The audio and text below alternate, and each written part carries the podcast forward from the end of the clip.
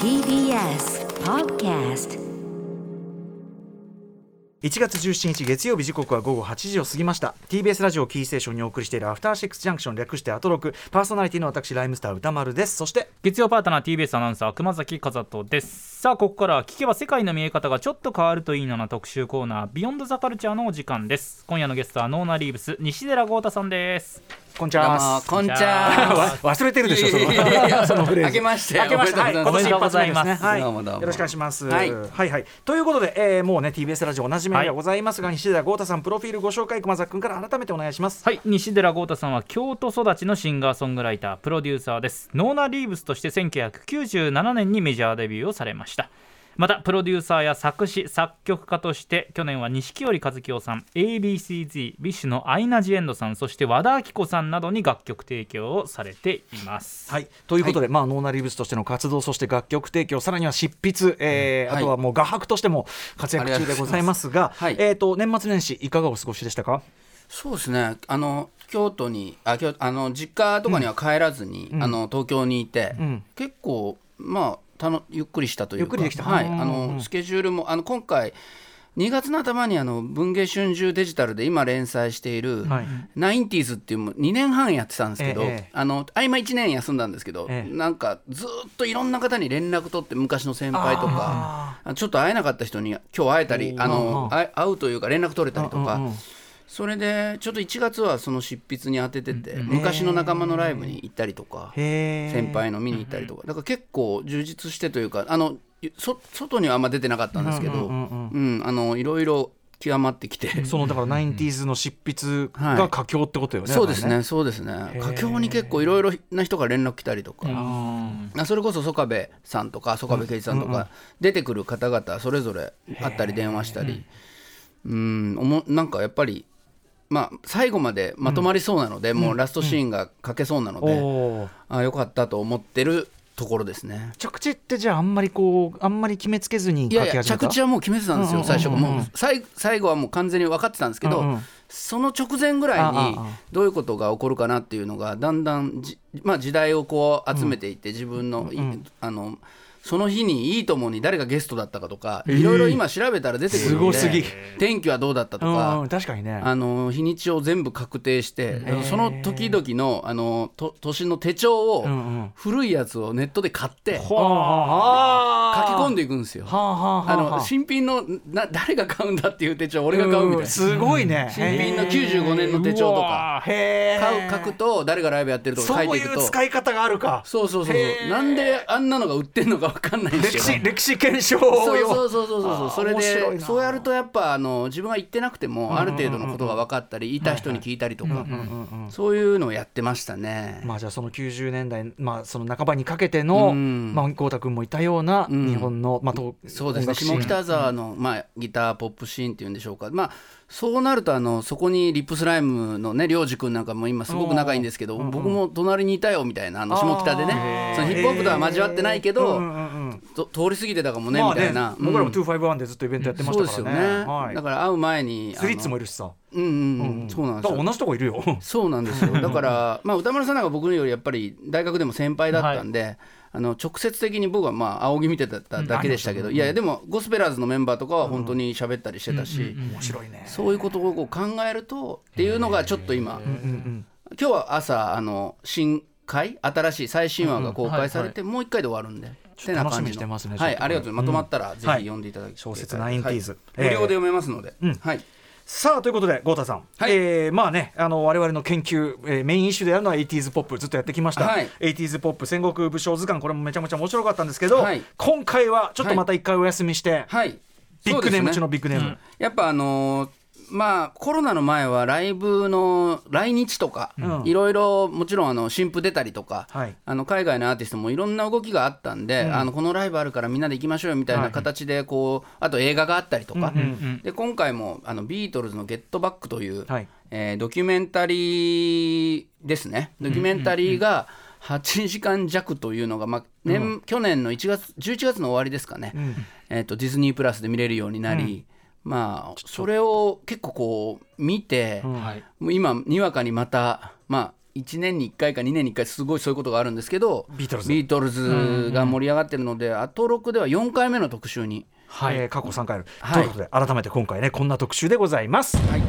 西寺豪太の洋楽スーパースター列伝1969年のビートルズ特集その2ということで1969年でもその2ですから。そうなんです。え4回やっててその2になっちゃったんですけど、えっと、過去をちょっとおさらいしておくと,、はい。えっと1920あ2018年に、はい。えー1968年ホワイトアルバムの、まあ、特集ということで、はい。ホワイトアルバムに集中して、はい。あと2018年12月には、えっと1980年のビートルズジョンとポールのクリスマスということでクリスマスソングまあ、鍵括弧付きのビートルズというか、1980年はもうね。まあ、解散してからちょうど10年だったんですが、まあ、ポールは1月に日本に来日して、えー、大麻不法所持で現行犯逮捕されて、はいあのウィングスの日本公演が中止になっちゃったっていうところから始まり、うん。うんはい。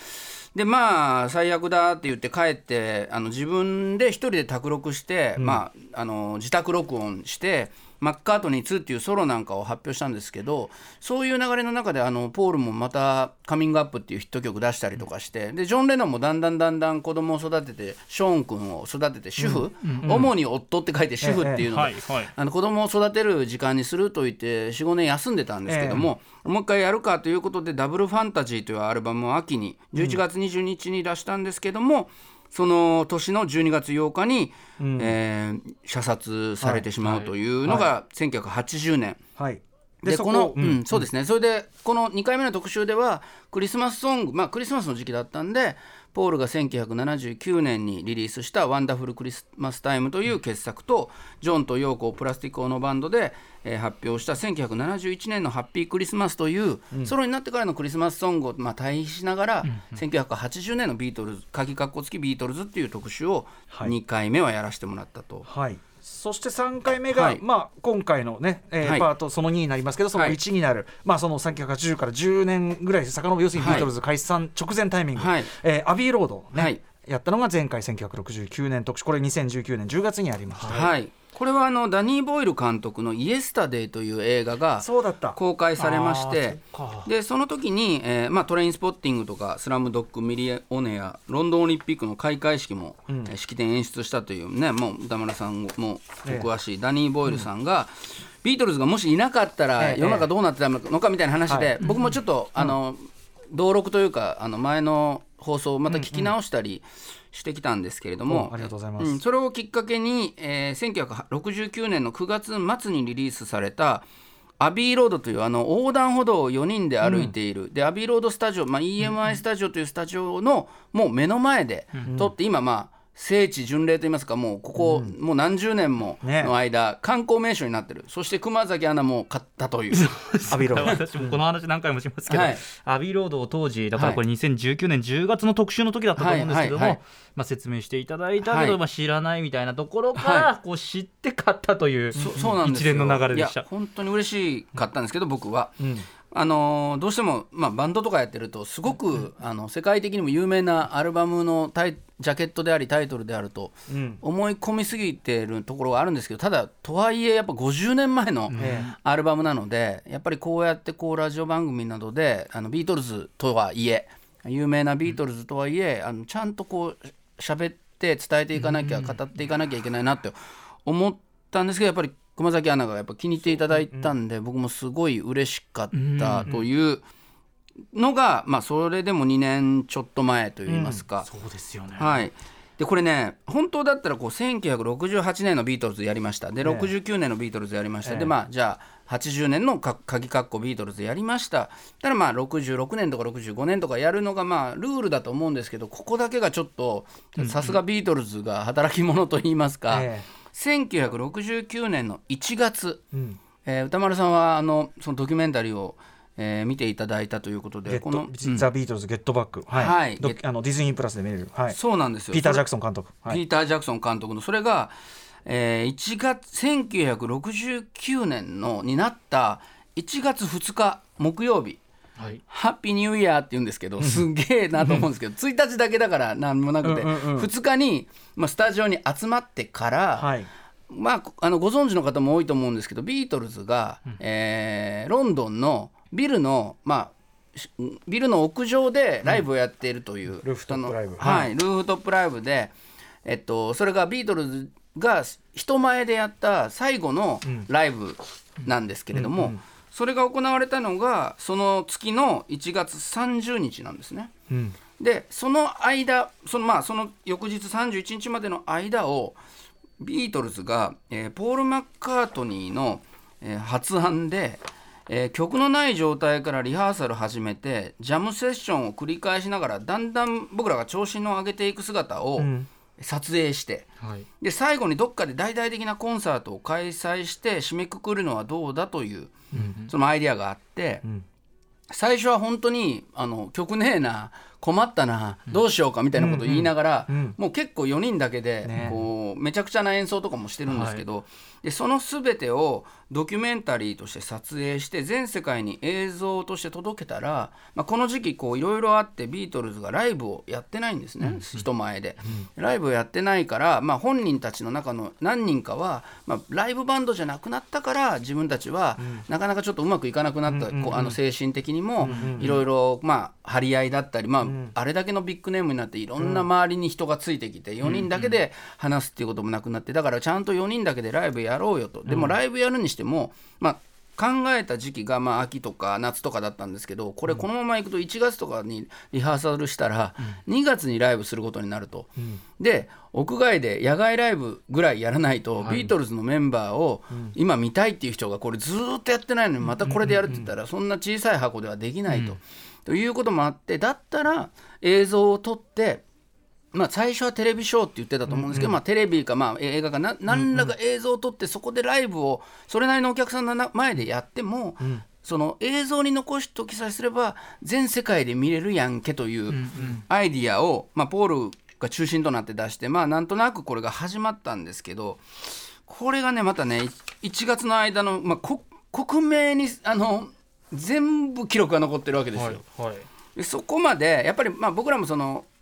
それが最終的には1月30え1時間30分の映画になって「レッド・イット・ビー」という映画として1970年に解散しますって言った時に公開されたんですけど、1時間半ぐらいにまとめられたその映画の中ではやっぱちょっと喧嘩してるシーンがやっぱ多くて、あビートルズ仲悪いな喧嘩してるやんずっとっていうような、うん。なんとなくその後味になってるんですけど、うんうんどうでした？歌丸さんこれ8時間見て。あのねもちろんピリッとする瞬間はあるよ、それはもちろんはい空中分解するんだから、はいでもやっぱり彼らは、んその何よりも親友同士なんだよね。んうんうんでなあそうあとさ長年一緒にバンドやってるチームならではの、もう2といえばカーなのよ。うんうんうん例えば、ん冗談とかも、ん。もうはいもうこう来たらこうみたいな、でもうセッション始めてちょっとふざけセッションみたいなのも、うん。ああれでしょみたいな、うん。はいはいはいみたいな感じで、とにかくねふざけてんですよね基本的に。1から10まで。あともうとにかくジョン・レノンが1から10まで全てを混ぜ返すっていうか もう本当にだからもうまあ精神が、まあ。精神がパンクなんだなと思うんだけど、うん年齢も上だし。そう。でもなんかそういうこうなんていうかな。だ何よりも先に友達同士だったんだってのがすごいわかる。あの、うん。あれで。そこが逆にだからピリッつく瞬間とか最終的に空中分解するのがそれも切ないし、うん。結末してるから、でも仲いい要するにそうそうもうね他の人とはだからね他の人が入ってくるからわけわかんなくなるんだけどあの4人だけだったら何の問題もないんじゃないかってうん。思うような、特にやっぱりジョンとポールはすごいなんかもうね。目を見ればわかるん。なんかがあるんだなっていうのがうねん。だからすごいこうそこは胸熱でした。そうっすよね。そうそのだからこの結果的に言うとこの1月つい2日からまあハッピーニューイヤーなんてハッピーニューイヤーなんて言いながら集まって 1, ヶ月一生懸命やってた割に、まあその後結構このレコーディングがちょっといろんなこうトラブルがこう続出しまして、でまあ後からちょっと曲聴きながら話していこうと思うんですけど、ちょっとねこのセッションでやったこの膨大な映像とかその録音をまとめる元気があの、ないままに、あのもうもうこんなんだったら新しいアルバム作った方がいいんじゃないかって1969年のビートルズは考えるんですよ。なんか変な家建てちゃったなみたいな。ゼロから更地かにもう一個家建てようみたいな。それがねあの熊崎君が熊崎アナが買ってくださったアビーロード。アビーロードというアルバムなんですよ。それはジョージ・マーティンさんっていうはい。もともと彼らをプロデュースしてた方がもう名将と言われるプロデューサーなんですけど彼に、まあ、ビートルズが一旦ちょっと頭を下げに行ったというかいろいろあってこう揉めてたんですけど、あのその前の1968年に作った2枚組アルバムのホワイトアルバム「ビートルズ」というアルバムで真っ白なアルバムがあるんですが、その時にちょっとなんかもうまとまりがあまりにもなさすぎてジョージ・マーティンがちょっと職場放棄じゃないけども、あんまりにもまとまらないから休暇取っていなくなったりして、それに対してちょっと怒っててメンバーも、もうあいつは俺らをどっかにあの見捨てて行ったみたいな感じで、ちょっとねなんかこう、意地張ってんですよ、この1月の時は。いるんですけど、うんうんなんか そうそう。なまあもう天下のビートルズなんで、うん。ものすごくまあミュージシャンとしてもまあ偉いわけじゃないですか、あんたがいなくてもできるぞぐらいのノリだったんだけど、結局まああまりにもこう誰が OK 出すのみたいな感じになっちゃってたんで、そのまま一回置いといてまあ任せたんだけど結局出ずに。もう一回ごめんなさいあのジョージ・マーチンさん最後あの集中してやりますんでって言ったのが、アービーロードだったんですね、そっちの方が先に出たんです、だから、えっと、その後、まあビートルズが結果解散1970年の5月に解散するんですけど、その4月にはポールがもう脱退しますって言ってるんで、脱退したあと1か月後にこの「レッド・イット・ビー」というアルバムはリリースされましてだからまあ聴いてる人からすると、これはラストアルバムなんだ。うん、あのレッド・イット・ビーが最後に違いないって普通出た順番が逆なんで思っちゃうんですけど、はいだけど、えっと、1969年の1月にこんなことが行われてたということが今克明にもう細かいところまで世に出たと。うんで資料とか文字とかでは出てたこともあったんだけど映像で見るとちょっと違うなみたいな。しかも同じ発言でもね例えば。ね確かにニュアンスとかね、うんうん。あとさもう何しろ映像と音のクリアさっていうか、うんそこにいるようじゃない？びっくりするもう。カラフルで。だからさ服とかもね。伝説でしか聞いたことなかったその場にいる感じよ、そうなんですよ。応仁の乱とかこんな こうでしたみたいな。本当だよ。そういうことなんですね。桜田門外の変を そこでもう本当にバーチャルにああこんな感じだったのかみたいな。色とかもやっぱね70年ぐらいの色を80年代とか90年代に見てた、あのなんかちょっとくすんだ色彩じゃなくて、ん。バキッとしてるんですよ、みんな若くて。あの彼らは生きていたって第一次大戦のあれはい。でドキュメンタリーに作ったその手法をここにも持ち込んで、もうタイムマシンだよねだから。そう。だからやっぱりジョン・レノン当時1969年の1月に28歳で小野陽子さん登場するんですけど35歳。でポール・マッカートニーはもうびっくり泣いちゃうぐらいなんですけど26歳。でああの奥さんのねあのヘザーちゃんっていうそのあリンダの娘も連れてくるんですけど6歳のヘザーさん連れてくるリンダが、はい、カメラマンで可愛いんですけど27歳。でジョージ・ハリスンに至っては25歳。うわ18でデビューしてんじゃないかな。だからもうひげも生やしてめっちゃ貫禄すごいんですけど今のロックバンドとかな25でデビューしてない人の方が多いんじゃないかなっていうぐらいで。あの最初にねあのビートルズがそこに至るまでの道のりをダイジェスト的にすはいごい手際よく見せるじゃない、トントントントンって、はい。でそれでさやっぱもうなんていうかなもうい一気に世界のトップにと上り詰めるし、あとさもうさ信じられないよ。あの曲を全てこの年数で書いたの。そうなんですよ。このね。はい。だからこのセッションも正直さああの曲がでできてくみたいな。そのでで名作ができ今そうなんです。今できてくみたいな。で曲できないできないって言ってできた曲これなんかいっていう。その連打なんですよね。はい。はい。ということで、えーじゃあ実際に曲を聴きながら、はい。まあ、このね、えー1969年、えーこのね「ゲットバック」このフィルムに収められているビートルズどんな感じだったのか、えー、ゴータさんにお話を伺っていきます。はい。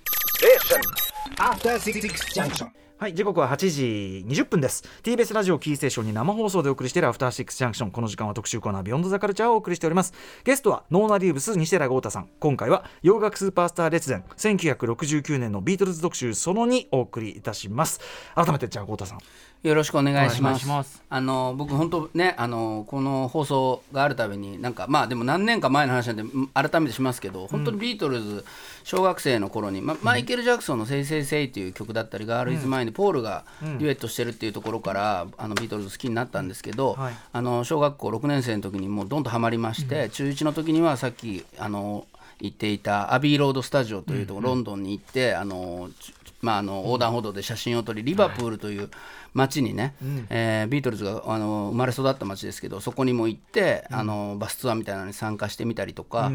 あと、まあ、高校それから大学生とそういう時もあの留学をイギリスにしてたので、それでまあ3年ごとぐらいになんか知らないけどあの、お横断歩道渡ってみたりとか、でプロになってからもこの前それこそルーフトップコンサートの、ああったあのアップルのビルとか何かあれば行くというような感じで、まあ、追いかけてはきたんですけども、あのこのやっぱり1969年1月のビートルズをここまで、ん。あの克明にこう映像で見れるっていうことは衝撃でして、かつやっぱりあの本当はその、まあ、ビートルズってやっぱもう歴史的なバンドですし、あのまあ、ビートルズ以外のそのアーティストについてももっと語られてもいいんじゃないかなんて思ったりもするんですが、やっぱりそのビートルズってその80年代にはの終わりには CD になったりとか、それからまあ DVD だったりブルーレイだったりとかいろんな形でこうそのフォーマットが新しくなるごとにまた新たなあの90年には「アンソロジー」っていう未発表曲をまとめたアルバムだったり、それからドキュメンタリー映像を出したりとかその10年ごとぐらいに大きなこう動きを必ずするんですね。で今回もやっぱり8時間のドキュメンタリーをこうやってあのサブスクリプションサービスで自由に見れるっていうような状況が整いで映像のこうあの修復とか編集なんかもまあ30年前とか40年前に比べたらもっともっとその自由にできるようになったからこそ、こういう形で見れると、まあ、もちろん8時間の映像を映画館で見てもいいんだけど、でもやっぱりこういう今みたいな、あのー状況映像を家で自由に見れるっていう状況になったところにバコーンってこういうドキュメンタリーを今までのこう見たことない映像を出してくるっていうような、そういった意味でその毎回もう10年に1回ぐらいビビビビらされるというか、えーだからもう本当に今回はまあ論より証拠とか見てもらうと一番いいんですが、1969年そのハッピーニューイヤーと集まったまずこのトゥイッケナムフィルムスタジオっていうところが、改めていい映像で見ると、広いし、なんだこの変な場所っていうね、ことがね改めてこう染みてくるというか、映像を撮るための、まあ、映画のスタジオテレビのスタジオ、あ倉庫みたいなところですね。倉庫なんですよね。で壁に黄色だったりあの黄緑だったり紫の、あのーしまあ、照射あの、あのライトが当たってて、その中にポツンとメンバーがいて演奏してるんですけど、まあ、バンドを少しでもやったことがある人なら、そのバンドサウンドにとってやっぱり良くないのって残響音がめっちゃ聞こえることなんですよ、自分の音が聞こえなくなるんで、だからよくドラムとか撮るときにあの毛布とかで囲んであったりとかすするシーンを見る人もいると思うんですけど、ああいうことがされてない場所で演奏すると、ワンワンワンワンワンワンってなって、まあ、例えばお風呂で一人で歌ってる分ならまだしも、みんなで演奏した時に本当に大事な音が全く聞こえないような、うんで今以上に PA システムなんかもこう脆弱でしたから、もう最初ともかく最初のトゥイッケナムで集まってじゃあ全てを撮影しようといったメンバーが集まってきた時の、その雰囲気たるやもう最悪で 理由はもう広い寒い音響悪いっていうね、うんうん。それどっちかというと生理的な問題、寒すぎるやんっていう。ね、しかもだからその映像を撮ろうっていうなんか側側のためにこれをやらされてるっていう不満がさ。そうなんですよ、うんでマイクにビーってこう感電したりとか、もうちょっとやってみろよみたいな感じで、でまあそういう状況の中で、えー1月2日から、まあ、これ面白いのが最初は土日休んでんですよね。だけどだんだんあのスケジュールがねえってなって土日もやってあの奥さんたちが言うのがまるで軍隊よって言うんだけど なんかもうなんかもっとだらけてたのかまあだらけてんですけど、うんうん。ちゃんと集まって1月2日から31日まで、ん。まあ、ずーっとやってることでこの人たちやっぱ勤勉だなとも思うし。確かに確かに。ね、あの土日も最終的にはなくなってやるんですけどそれぐらい、あの全てがこう映し込まれてるっていうのはこのビートルズのまず凄さかなと思います。で、えーある曲から順順番にあの作ったよっていう曲とか今まで、あのちゃんと詰めてなかった曲からやっていくんですけど、まずでは、えー最初の頃からよく歌ってる練習してる曲ですね、えーレノンマッカートニー作詞作曲でアルバム「レッド・イット・ビー」にも入っております「Two of Us」聴いてもらいましょうか。はい、えービートルズで「Two of Us」なんですけどこの曲、ベースが実は入ってなくて、あのギターで、えーやってるんですけど結局その、まあ、最初のアイディアとして、これはまあ本当に面白いなと思うのが、まあ、ビートルズとか、まあ、僕もマイケル・ジャクソンもそうだと思うんですけどこういう人たちがなんでこう時代を超えてその人の心をつかむのかって考えた時に、はい。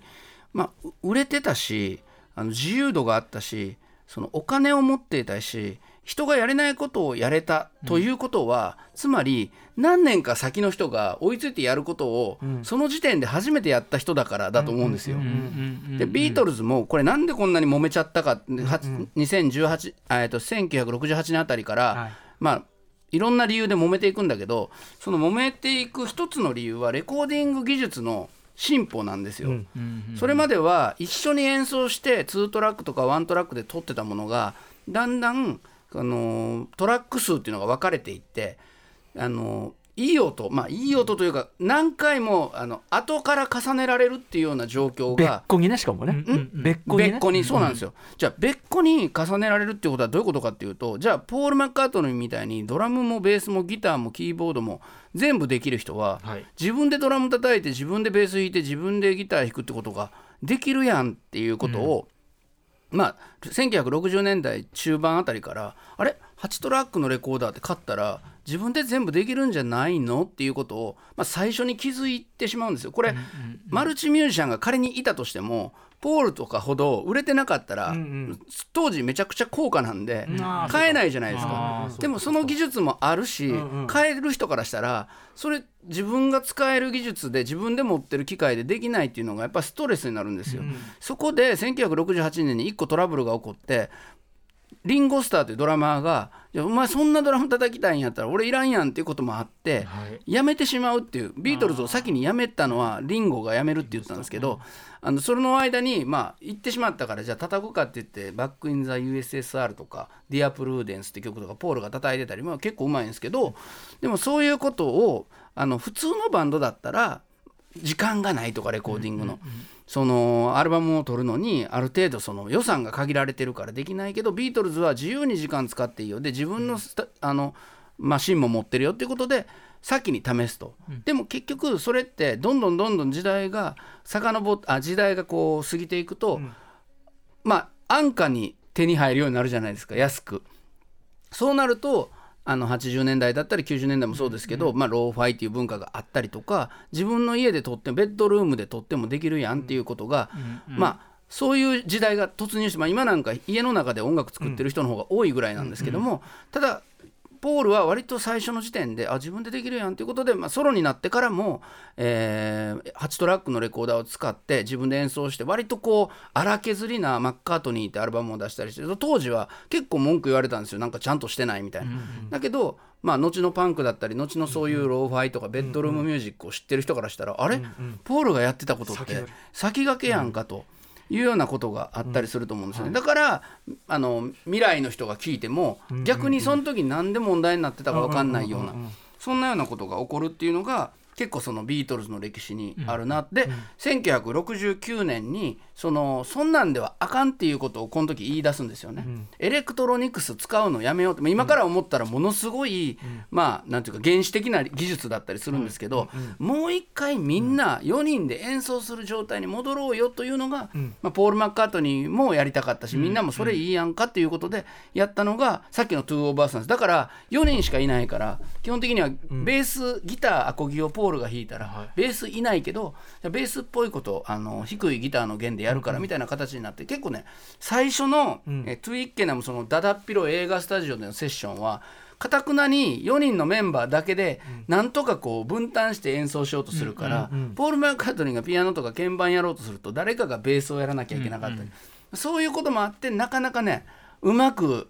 進まないんですよ。それがちゃんとしたレコーディングスタジオでやってたならまだしも、それをまた撮影するっていうもう一個の,、ね。あのね条件を重ねてたから、いろんなことを結構難しい状態でやってたなっていうのが最初のセッションでその最中に。まあこれはねあの僕が言ってる話はネタバレというよりは単純にあの 本能寺の変みたいな歴史的推ね歴史的なもうあれなんであれなんですけど途中でジョージ・ハリスンがそのああだこうだあまあジョージに対してまあ要求をしてでジョージがまあ自由にやりたいっていう時にそのその自由を認めなかったりそれからえー自分が結構めっちゃ名曲いっぱい作っていくんですけどジョンとポールの曲はまあ一生懸命2人やるんですけど、ジョージがこんな曲もあるよこんな曲もあるよって言ってもなかなか乗ってこなかったりしてそれで持ってきてる曲がアビーロードに入ってる「サムシング」とかだったりするんで。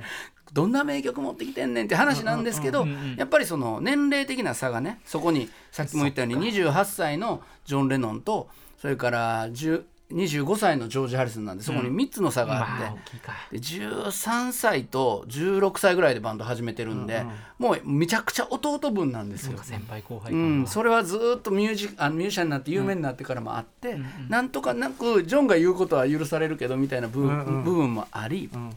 それで結局ジョージ・ハリスンが、えー1月10日ですね、まあ、寒いしなんやかんや言うて曲作ったりう生まれるんやけどなんかこう撮影されてるストレスもあって口論かなんかあるのが1週間ぐらい続いた後もうやめますと。バンド脱退宣言、そこもあのー映像の中には含まれてるんですけどもその後、えっと日曜日にあのみんなであの戻ってきてくれよっていうような話があったりして、で本当はジョンもその間に曲作るはずやったんやけど曲が作れないみたいなあやあのジョージを呼び戻さなきゃいけないから、まあ、そんなようなことはこともありまして。でジョージが、まあ、結果帰ってきてくれるんですけど帰ってくれる条件として出したのがこの映画撮影してるトゥイッケナムステスタジオでの撮影は中止にしようと。あと、予定されてたライブショー、まあ、こんなすぐできひんから延期しましょう、まあそれすごい建設的な意見なんですけども、えーそれであじゃあもうこの場所ではやめようということで、1月下旬ですね。1月20日になったら、アップルスタジオでのレコーディングが始まると。いい音いいね。考えて喜んでるもんね。そうそう。そこもまあまあ普通なんですけど。だけど前がひどすぎて。喜んでてすごいそうそうなんですよ。で面白いのがマジックアレックスっていうアップルという会社をビートルズが作るんですけど、その時に世界中のクリエイターに僕らはチャンスを与えますとか言っていろんな面白いアイディア持ってる人募集って言ってきたのがこのマジックアレックスっていう、えーホラー吹きなんですけどただの。ものすごいも あのおすごいこと僕できますからお金くださいって言って、16個ぐらいスピーカーがある。なんかとんでもないレコーディングシステム作りましたって言うから、信用してたらあのノイズしか取れなかったっていう それで1月20日ででジョージ・ハリスンっていい人なんでもう周りのミュージシャンとか、あのーエンジニアが「あいつ絶対分かってないですよ」って言って あのめちゃくちゃなことしてるし。あのー絶対にこれうまくいかないですよって言ったらちょっと怒ってるんですよジョージは。いやお前とってもないのに、そんな否定するなとか言って、怒ったんですけど、あの大問題があって、はい。あのブースとスタジオをつないで普通はこういうとこでもそうなんですけどケーブルを通す穴が、あのあるんですよ、あのレコーディングして演奏してるところと向こう側でプロデューサーとかが聞くところに大体穴が通ってましてそこをあの音が通るケーブルがあの普通は通すトンネルみたいになってるんですけど、それがなかったから防音壁のを開けて それで、あのケーブルを通さなきゃいけなかった。もう基本的なとこから全部あかんかったんですよ、このマジックアレックスが。でそんなこともあっていやこれやっぱり騙されてたなみたいなことになりまして21日、えーえ EMI スタジオの機材を借りてレコーディングが再開すると。でも曲できひんな調子悪いなって言いながら作ってる曲が、えー後でかける「 Let It Be」だったり「 The Long and Winding Road」だったり なんてことって Something ね。レベルが。レベルが違どうんいうですうことですか？であのこの中でね、あのーバンドでジョン・レノンが中心になって作った曲で何度も何度も練習してる曲があってこの曲も素晴らしいのでぜひ聴いていただきたいのはポールが作った「Get Back」っていうシングルの、えー B 面に、えー収録されることになりました「えー Don't Let Me Down」です。聴いてください。はい。名曲名どれ,、まあ、どれをとっても名曲なんだけど。いや本当にいいんですけどえっとね実はこの「レッド・イット・ビー」が今新たにあの改めてあの僕らみたいなうん今を、まあ、生きているといいますかあの人間に対してすごく響くんじゃないかなと思ってるのが、えービリー・プレストンという、まあ、黒人キーボーディスト、えーこの時彼22歳なんですけど、めちゃくちゃ若い若者で、もう天才キーボードィストでこの「Don't Let Me Down」でも弾いてるんですけど、最初のセッションではさっき言ったように、なんとか4人でやろう、えー生でやろうその付け足しを減らしてっていうことで進んでたんですけど、まあ、寒いこともあるし楽器が足りないこともあって、まあ、そういったこともあって険悪になってたんだけどある時ジョージ・ハリスンギタリストのジョージ・ハリスンが、イギリスでレイ・チャールズのライブを見た時に、そのビリー・プレストンさんが日本ロ、えーイギリスで演奏してるのを見るんですね。あれ？なんか見たことあるな。だけど最初8年前に実はハンブルグという、えードイツの町でビートルズがずっと下積み時代に演奏した時に、そのビリー・プレストンと、えー同じような場所で演奏してるんですけど、その時逆算するとビリーは14歳なんですよ。めちゃくちゃ若くして、ハンブルグでプロとして演奏してたからジョージはその8年経った大人になったビリー・プレストンを、まあ、見てないんですよね、あんな大きかったっけ？と思いながら 見てんですよ、そしたらレイ・チャールズが「ビリー・プレストン」って言って紹介したから、あれ？まあ昔の知り合いやんってなって、でまあこの時ジョージが思いついてあビリーにキーボード弾いてもらったらめちゃくちゃ良くなるかもしれないと。でその時にレイ・チャールズがもうビリー・プレストンに会ってから僕オルガン弾くのやめましたみたいなことを言うぐらいもう褒めてたと、それであのイギリスで仕事してるんやったらあのビートルズのセッションに来ないか、まあ、そのえっとんまた別の仕事でイギリスに来た時たまたま、あのータイミングが合うんじゃないかということで、そのサビル・ローという場所のレコーディングスタジオにいるからということで、えービリー・プレストンがスタジオに遊びに来てくれるんですよ。ここから空気が激変するんですよね。メンバーもキーボーディストが入ったことによって、あの彼がエレクトリックピアノに座った瞬間スタジオの空気が100%改善された。全員のプレーが良くなってレコードにも残されたってジョージは言うし一、人なんかこう、うんあの外側の人が来てくれたからメンバーがめっちゃええやつになるというか。これでもさ、はい。結構グループあるあるじゃない？まあそうですよね。そうなんですね。本当わかるよすごいそれ。ちょっと若手の、うん。でもう演奏しながら、まあ、これはまああの宇多丸さんとか僕もあるんですけどあのメンバー同士でこれこれ、この感じ、でやっぱビートルズっていうグループは、まあ、ローリング・ストーンズもそうなんですけど黒人音楽に憧れて、それを、まあ、イギリス人の、えーみ若手がこう、まあ、真似をするというかまあ影響を受けて解釈をしてやっていくっていうことで人気が出たグループだったんですけどもここに、えービリー・プレストンのまあ本物というと変な,、変な言い方ですけど、リアルな、あのーブラックフィーリングが入ったことで、確かに。なんていうのかな本当にやりたかったことの、まあ、それがまあビートルズの解散に近づいた部分もあるかもしれませんけれども、本当にやりたかったことにぐっと近づいたアルバムであり、えーいつも言ってるそのリズム解釈の画素がここでギュッて細かくなったことによって改めて、えーまあ、80年代半ばあたりですかね。本当にヒップホップ全盛の、もうグルーブ重視の世の中になっている我々の耳に、確かに。まあ、1962年63年のテンポが揺れていくビートルズではなくて、うんうん。あれはあれで荒々しくていいんですけれども、この「レット・イット・ビー」のビートルズはそのビリー・プレストンが参加したことによってより、まあ、ファンクであり、まあ、リズミックなんですよ。このねこれだって本当にソウルバラードって感じそうなんですよ。うんうんはい。で、えー、ゲットバックという曲、えーシングルとしても発売されましたが、ビリービートルズ with ビリー・プレストンという、えータイトル、えークレジットでも発売されたほど、ビリーが活躍しておりますシングル曲ゲットバック聴いてください。はい、えー、ゲットバック、えー、ビートルズ with ビリー・プレストンでもうキーボードもね,、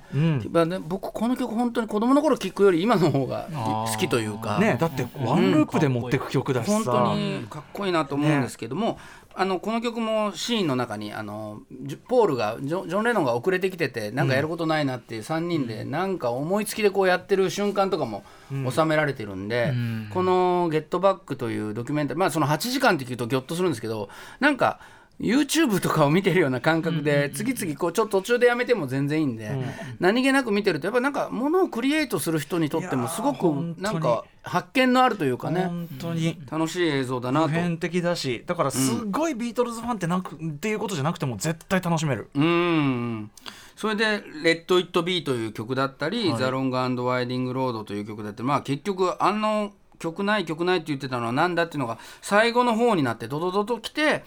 本当は、まあ、海外の外に行って、まあ、どどでかいところでライブやろうとか、いろいろ船の上でやろうとかいうアイデアもあるんですけれどもいやいやそんなこと言わんとっていうことで最終的には自分がたちがレコーディングしてた、そのアップルという自分たちの会社の、まあ、ビルの建物の上でやるというアイディアもそれも結局ね簡単にはあの GO ってならなくて、はい。えここでやんのとかやめようとか寒いとかなんかいろんな まあ、実際寒いんですけどめちゃくちゃ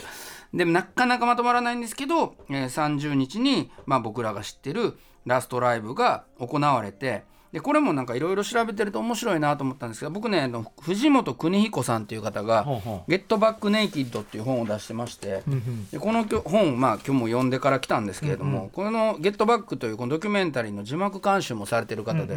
えめちゃくちゃこれも面白いんですけど、まあ、ここに書いてあってああと思ったのが警察が乗り込んでくるんですよ、うるさいって。ね。うん。で、まあ、周りの商店のおばさんとかが、あのーこんなノイズのなんとかって言うんですけど、まあ、下の人たちは割と「え、ビートルズ?」みたいな、まあ、そこでサザンオールスターズが演奏してるみたいなもんですから、あなんか声聞こえるみたいな感じ。姿は見えないけど、で上の隣のビルとかから見てたりして「うわビートルズやん」意外とねそこまで迷惑してない人も多いんですよ。で警察が来て騒音だからやめろって言うんですけど、あれもなんかマネージャーというかかん、えー監督、監督のマイケル・リンゼー・ホッグさんがもしかしたら電話してわざと読んだんちゃうかっていう説もあってその番あのドキュメンタリー映像として面白くするために。なるほど。そんな30分40分のライブで、まあ、実際警察の人も、まあ10分ぐらい遅れて入ろうかとか言ってるという説もあって、そう思うとなるほどなっていう、まあビートルズ演奏してくれて、まあ、ずっとやるんやったらまだしも40分やるので、そんな止めないかっていう気もする。そんな下の人もさ多分漏れ聞こえるぐらいだから、そうそうその騒ぐとかじゃないから、うん。そうですね。ちょっと足止めてこうあれっていうあれみたいな。うん。なんかあれあこれビートルズなのみたいな。そうそうそうそうそうそう。そうでも結局だからまあいろんなことがあって、まあ、これもビートルズのレ「レッド・イット・ビー」っていうのは本当にあ後々、えージョン・レノンも撮影は地獄だった。四六時中カメラ回ってるなんてって。でジョージもストレスの多い厄介極まる時期だったとかって言うんですけど、でも結局まあこれで、えー今みたいにその8時間のドキュメンタリーで2020年の人たちが見れるようになってますしまあ一つの意見でねこの番組にもこのアトロクにも届いてたっていうのがいやジョンとか、えーね、あジョージが認めてない映像が外に出るので私ちょっと見るの怖いですっていうファンもいらっしゃって。あリンゴ宮殿さん。でもね、はい。あの今日の特集楽しみにしてますってメールもいただいてます、あ本当ですか、はでもまああのその隠し撮りしてたのを出したわけではなくて、基本的一部そういうシーンもあるんですけど、基本的にはこれ映画ドキュメンタリーにしようと思って嫌がりながらも撮られてる映像なので、その撮られてるって知らなかったっていうのはまあ本当にごくごく一部、音声とかはちょっとあるんですけど。まあ、なので、まあ、ビートルまあ、ビートルズにはプライバシーがないのねって陽子が言うんですけど、でもやっぱりまあ確かにそれはそうなんだけどそれも含めて、このビートルズというバンドが、まあ、というか60年代のロックグループがこういうものだったっていうことを一つこう文化としては、あのビビッドに残すという意味で、あの今回の「ゲットバック」っていうのはぜひあの見ていただけると、あの言ってることの今日話したことがなん。となく理解していただけると思う少なくとも各メンバーにネガティブなものはむしろな,、ないっていうか、うん。あのさっき言ったようにす,、ね、すごく仲もいいし、はい。すごいその彼らの絆も分かるしあとやっぱり音楽を作ったり演奏することの喜びっていうところがよすがになってる4人だってすごい分かって、そうですね。ね。うん。あのその生まれる喜びとか演奏する喜びはちゃんと記録されてるから、うん。僕はすごいねいいドキそうなんですよ。ュメンタリーだね結果的にはね。この撮ったあの音を、まあ、彼らも仲悪くなってたのもあってこのグリーン・ジョーンズという若いプロデューサーに、まあ、なんとかまとめてくれって言って「まあ、ゲットバック」っていう作品として一旦まとまるんですけどやっぱこれじゃないっていうことでアビーロードを作るんですがアビーロードを作りながらそうなっていくんですが最終的にフィル・スペクターというそれはまた世界的にアメリカのもうポップスを作ったようなもんもさ最近お亡くなりになりましたけどフィル・スペクターにお任せて何とかしようとジョンとジョージとリンゴは言うんですね。そしてそこに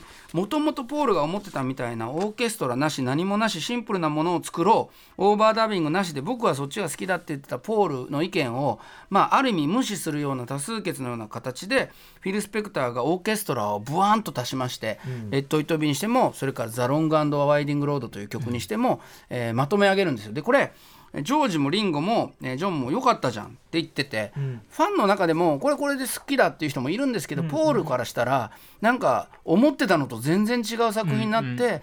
レコードとして売られたと。でナンバーワンにもなってるし世界的な名作としてもなってるんだけど、ポールはこういうんじゃないと思ってたっていうことで、それがまあきっかけの一つにもなってビートルズは解散していくということにもなるんですがただポールの意見をさっき先ほども言ったようにその荒削り自分たちでだけでっていうのは70年代のパーソナル回帰シンガーソングライターのブームがその後起こったりとか、仰々しいものがこうやっぱなしだよねっていう時代をやっぱ先駆けてた部分はあると思うので、まあ、どっちが間違ってたっていうふうにはまあ言えないんですけどもただ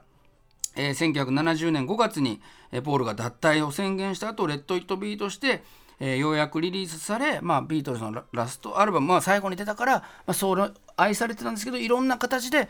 また今再評価というか、新たな視点で見れるアルバムになったっていうのがこの現状だと思いますね。はい、いやーということで。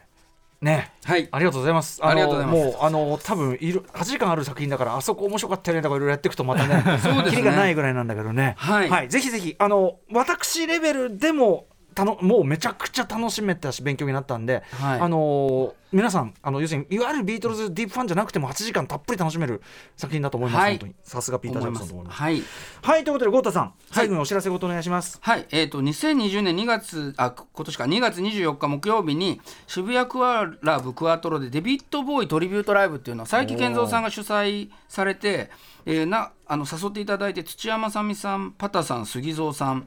えー坂本美羽さんサンディさんという、まあ、すごいメンバーの中で僕も2曲80年代のデビッド・ボーイを、まあ、生バンドで歌わせていただきデビッド・ボウイも今ねちょうど映画またやってますよね。そうなんですよ、ジこの前、あのトークイベントもさ、あの見に行きましたけど、すごく楽しかったので、ぜひ、えーチケットもうあまりないらしいですけど、もし来ていただけると、はい、デビッド・ボウイ楽しいかもねもしれません。デビッド・ボーイもちょっとね。やりたいですね。ね。80年代の話もできますから。っていうテーマがありますね。はい、ということで、えー本日は西寺郷太さんによる1969年のビートルズ特集その2お送りしました。ノーナリブスの西寺豪太さんでした。ありがとうございました。ありがとうございました。ありがとうござい。ました